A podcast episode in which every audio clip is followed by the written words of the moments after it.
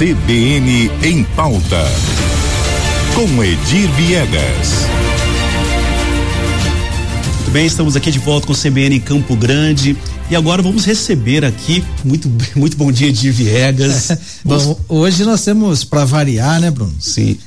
O, a questão da saúde pública em Campo Grande, que todos já sabem, é o, o, o, o grande problema enfrentado pela, pela população. E mais uma vez trazemos aqui, a, a mídia vem divulgando o, a questão dos transplantes. Estão paralisados. Em função de um contrato que a prefeitura não renovou com o único laboratório que realiza exames de compatibilidade, foi, foi suspenso. A fila do, do transplante parou em Mato Grosso do Sul. Como é que funciona? Quando você tem a pessoa que precisa de transplante, faz os exames laboratori laboratoriais para ver se existe compatibilidade com o futuro potencial doador. Ponto. Isso fica guardado num banco de dados do, do, laboratório biomolecular com sede aqui em Campo Grande, que é o único que presta esse serviço no estado. Desde 2007, a prefeitura tem contrato com esse laboratório para pagar por esses exames. Que diga-se de passagem, não custa um centavo à prefeitura. O dinheiro vem direto do governo federal para o município, o município paga pelos serviços prestados, pelos exames realizados.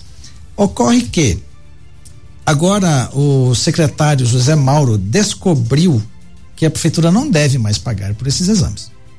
Eu não sei é, qual é a análise que ele faz para chegar a essa conclusão é, lamentável sobre todos os aspectos. Mas de repente não podemos mais fazer porque a lei nos impede e parei. E pronto, e o governo do estado tem que se virar e fazer a renovação desse contrato. Ora, desde 2007 a prefeitura paga por esse serviço. Agora em 2022 o secretário descobre que não deve mais pagar. Mas por quê? É uma é um argumento tão absurdo. O dinheiro do SUS ele é fiscalizado, a sua aplicação. Existe o, o DenaSUS. Tudo que você gasta, você, você tem que prestar contas para o SUS. Se o pagamento a esse laboratório fosse legal, o DenaSUS já teria glosado várias contas, vários pagamentos feitos pela prefeitura, mas nunca o fez. E de repente o secretário Zé Mauro, que ninguém entende por que ele fez isso, né? Colocou aí na Rua da Amargura, vamos falar o português claro, 150 pessoas que estão na fila do transplante de rim, mais de 300 pessoas na fila à espera de córneas e pelo menos cinco em busca de um coração. Lembrando que o, a pessoa que precisa fazer um transplante de coração, o risco dela morrer é muito grande. Não dá para esperar. E aí o que, que fez o secretário José Mauro? Ah, o laboratório vem avisando desde 2021, olha, os valores eh, tem, tem que ser reajustados, porque a tabela SUS, aquela mesma situação da Santa Casa, remunera baixo, mas enfim, está essa discussão. De repente, vem esse contrato e a prefeitura simplesmente não renova. E pronto, tá tudo certo, Estado, o problema é seu. O que aconteceu? O laboratório não está mais operando. Então, a fila de transplante em Mato Grosso do Sul está paralisada até que se resolva essa situação, né? O que chama atenção nesse caso é a passividade do Ministério Público Estadual. A gente sabe que ele vem acompanhando as negociações que não deram em nada. Já passou da hora, Ministério Público Estadual, de entrar com uma ação civil pública cobrando responsabilidade, seja do governo do estado, do município, da União, quem quer que seja.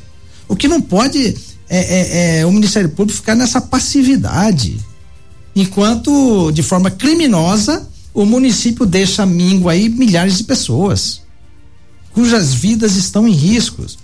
Hoje o que, que acontece? Às 14 horas vai ter uma, haver uma reunião na Secretaria de Estado de Saúde entre o laboratório e, a, e o governo do estado, para se tentar chegar a uma solução para isso. É possível que o estado assuma essa responsabilidade que é do município, que é gestor pleno do SUS. Mais uma vez, exemplo do que aconteceu no transporte público, exemplo do que vai acontecer com a Santa Casa, a prefeita Adriane Lopes se socorre no governo do estado, porque não tem dinheiro em caixa para pagar nada. Só que no caso do, do laboratório biomolecular, isso demonstra uma irresponsabilidade da prefeita, uma irresponsabilidade do secretário José Mauro e irresponsabilidade maior também do ex-prefeito Marquinhos Stade, que lá atrás deixou inclusive de pagar pelos serviços prestados pela, pelo laboratório. Recebeu o dinheiro da União, nós temos aqui as ordens bancárias, recebeu mais de 4 milhões e não, e não pagou uma conta de 200 mil reais por mês que somava na época 600 mil reais. Isso é uma irresponsabilidade, é uma atitude criminosa. Isso o Ministério Público deveria estar investigando como ação civil pública, porque a MPS sabe dessa informação, tem essa informação documentada e não faz nada. Fica aí participando de negociação. O Ministério Público não tem que ficar perdendo tempo com negociação. Se viu que não vai dar resultado, entre com a ação civil pública. Vamos cobrar quem tem que ser cobrado. Promotor tem que se mexer também. Não tem que só aparecer quando o holofote está tá ligado. Então, e aqui, é, é para finalizar, Bruno, né? Da mesma forma que sobra incompetência no âmbito municipal, do gestor municipal, falta também interesse político para solucionar o problema. E um adendo, só para terminar. Campo Grande, é, é, Mato Grosso do Sul, vamos falar, mas Campo Grande, ele é um dos, uma das capitais, uma das poucas, que não tem o laboratório próprio para esse tipo de exame. Palmas tem 306 mil habitantes e possui laboratório próprio. Belo Horizonte, Florianópolis também. Isso numa pesquisa rápida no Google. Campo Grande não tem, não tem nem projeto de se instalar um laboratório. E se não tem projeto para instalar, que se remunere quem presta esse serviço. Não é ilegal é, é, remunerar o privado pelo serviço público. Isso não há problema nenhum. Existe previsão para isso. Infelizmente, mais um, um, uma situação lamentável na área da saúde que talvez, se Deus quiser, se resolva hoje nessa reunião à tarde na Secretaria Estadual de Saúde. Muito bem, muito obrigado. CBN em pauta com Edir Viegas. Muito, muito obrigado, Edir. Quando é o nosso próximo encontro aí? Terça-feira estamos aqui, Bruno, mais uma vez. Vamos acompanhar isso aqui, inclusive na terça-feira devemos ter novidade aí com relação ao contrato da Santa Casa.